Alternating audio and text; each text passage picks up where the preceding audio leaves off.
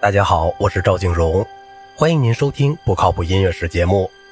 挪威的民族主义以爱德华·哈盖鲁普·格里格为代表，他最优秀的作品是短小的钢琴作品、歌曲和为戏剧而写的配乐。格里格为易卜生的《培尔金特》所配的两首套曲，仅仅包括原来的二十三首中的八首。他的大型作品是著名的 A 小调钢琴协奏曲。还有一首钢琴奏鸣曲，三首小提琴奏鸣曲，一首大提琴奏鸣曲和一首弦乐四重奏。该四重奏显然在十五年之后为德彪西提供了范本。格里格把民族特点叠加在正统风格之上，这种正统风格是他青年时代在莱比锡音乐学院学习时获得的。民族特点在他许多挪威文歌词的歌曲中尤为显著，比如作品三十号男声合唱曲。作品七十四号四首诗篇的混声合唱，许多钢琴抒情小曲，一共有十集。对民歌和四套钢琴改编曲，特别是斯拉特舞曲，这是挪威的民间舞曲。格里格从乡村提琴手演奏的抄本中改编为钢琴曲。他的钢琴作品风格有精美的装饰音和波音，这在某些方面都要归功于肖邦。但是他音乐中到处可见的影响却是挪威的民歌和舞曲。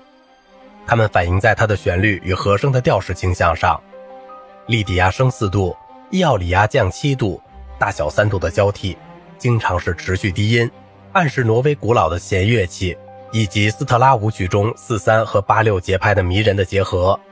这些民族特点同格里格对和声的敏锐感觉相混合，形成一种永不失其新鲜感的有个性和诗意的音乐。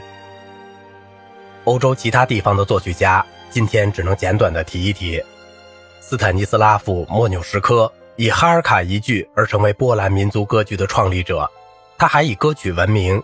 他们在歌词和音乐上均表现出显著的民族性。在丹麦，卡尔·奥古斯特·尼尔森写过歌曲、歌剧、钢琴和室内乐作品、协奏曲和交响曲。他最出名的作品是第五交响曲，此作在形式和配器上都超出常规。在使调性适合一套有时很不协调的和声语言方面，也具有创新性。和尼尔森同时代的19世纪杰出的荷兰作曲家是阿尔方斯·迪彭布罗克，他的音乐先受帕莱斯特里纳和瓦格纳的影响，后来受德彪西的影响。作品包括一些为合唱和乐队而作的宗教音乐、歌曲和为舞台剧的配乐。伟大的芬兰作曲家耶安·西贝柳斯深爱着他的国家和文字。特别是芬兰民族史诗《卡莱瓦拉》，他在其中发掘了他的声乐作品的歌词，并为他的交响诗找到了一些主题。很容易想象到，他的许多音乐对他们最爱用的形容词是深沉的、暗淡的和狂暴的，都出自他对大自然的深爱，特别是北方国家所具有的那些典型的方面。令人惊奇的是，他在作品中没有引用或模仿民歌。其中最好的部分并不包括任何可以被明确界定的民族的东西。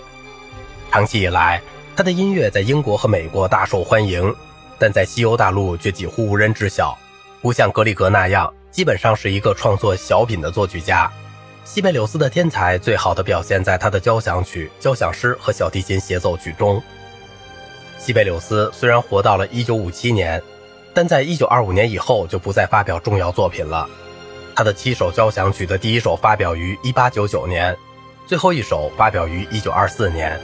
三首交响诗《传奇》《图内拉的天鹅》和人们熟悉的《芬兰颂》都是19世纪90年代的作品。晚期最重要的交响诗是《波西奥拉的女儿》和《塔皮奥拉》。这些交响诗的标题内容除了《波西奥拉的女儿》外都是很一般的，而交响曲则没有明确的标题。西贝柳斯音乐中最具创新的是它的主题、发展主题的技巧以及对曲式的处理。主题往往不用完整的乐段式旋律，而是由短小的动机组成。它们起初是分开演奏的，后来就逐渐联合成一个整体，就像第四交响曲中的第三乐章所发生的情况那样。源自一个主题的动机可以彼此互换或解体，其中的动机以一种方式重新结合起来，这就是原来的主题逐渐的变形。它的动机单位一个个的被取代，直到一个新的结构建立起来，就像第三交响曲的第一乐章那样，一个基本动机可以在整个乐章中重现，甚至在整部交响曲中重现。结构可以模糊地暗示城市部，展开部和像再现部这样的曲式方案，但却是真正从统一的乐思中生长出来的。第四交响曲是简练紧凑和主题统一的一个范例，每一个乐章中都利用了开头句子中的 C 到升 F 的三全音音程。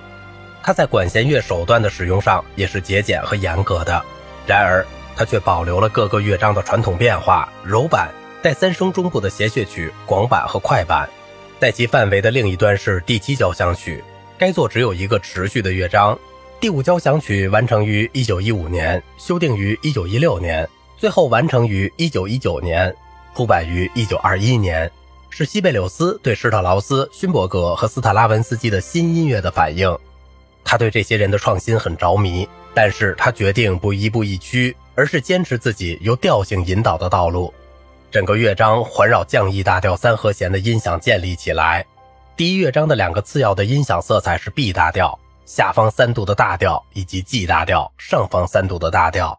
降 E 是第一次转调的共同音，G 是第二次转调的共同音。降 E 大调的音响最常用的是它的第一或第二转位，它的属调被抑制了。除了在高潮点上，那时它常出现在一个主持续音之上，说明了在属调周围的环绕片段动机的演奏将在后面结合成主题的陈述，并逐渐转到 B 大调的音响。在那里有管乐器以三重八度强有力地引入一个对比的乐思。这首交响曲最后乐章的高潮是一个主题的充分展开。西贝柳斯在他1915年4月21日的日记中写道。这是十六只天鹅在他头顶上盘旋时所带来的启发。他说，声音听上去像萨吕双簧管或小号。这个主题之前有一个特别长的属和弦的准备段，主题标志着降 E 调和声的返回。这时，在接近乐章结束处，两只小号非常宽广地用中弱而高贵的表情来演奏它。